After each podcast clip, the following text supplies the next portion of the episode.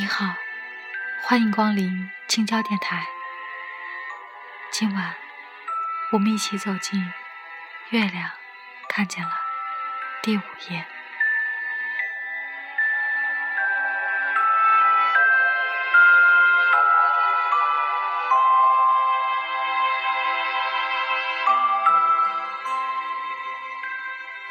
我认识一位老小姐，一到冬天，他就会穿上那件黄缎子皮袄，皮袄总是新崭崭的，那是他唯一的一件时装。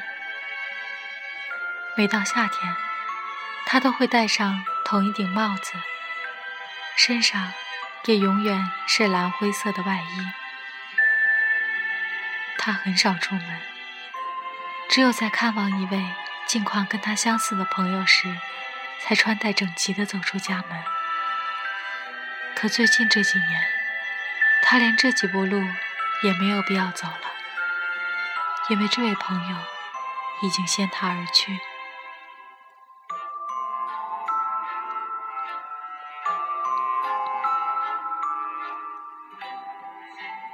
一年四季，这位老小姐。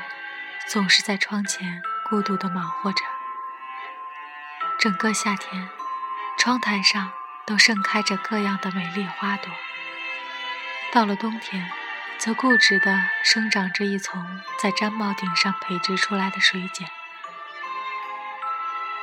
最近几个月，我没看见它出现在窗前了，但我相信，它肯定还活着，因为。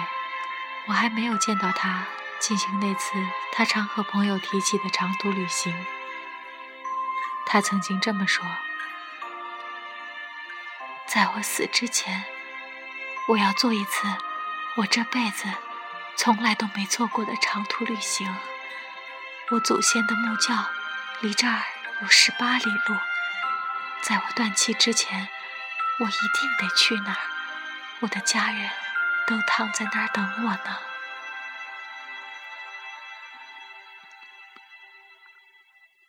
可就在昨天，我看见一辆车子停在了这所房子的门口。车上的人进去了，随后抬出了一具棺材。这时我才知道，他已经死了。那些人将草席。盖在他的棺木上，很快就驾车走了。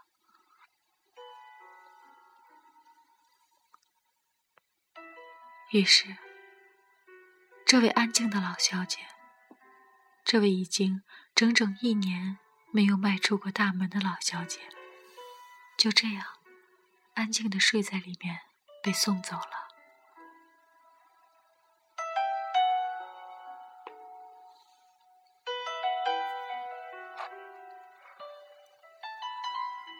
车子摇摇晃晃地出了城，那架势轻松的像是去郊外旅游。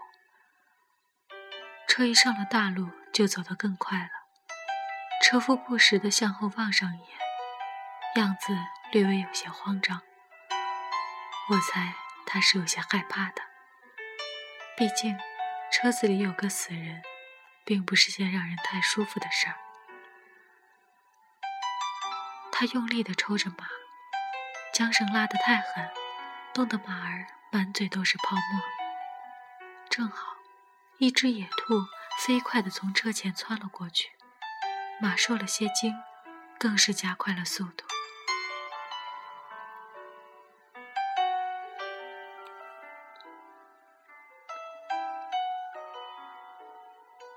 这位安静的老小姐，终年。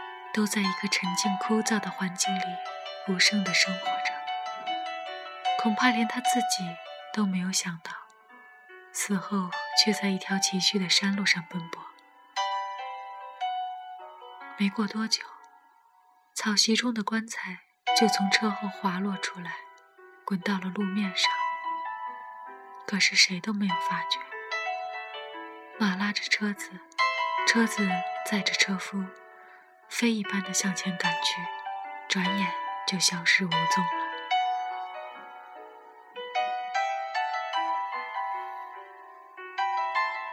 这时，一只云雀唱着歌飞出了麦田，在半空中朝着这具棺材好奇地吱喳了几声。很快，他就确定了自己的安全，放心地落在棺材上，小嘴啄着草席，像是要把它撕开似的。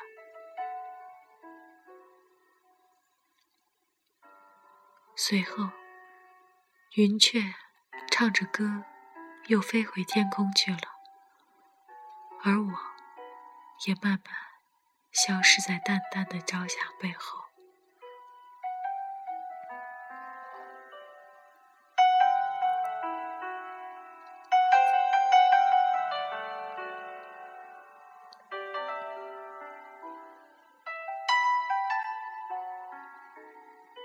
故事结束了，晚安。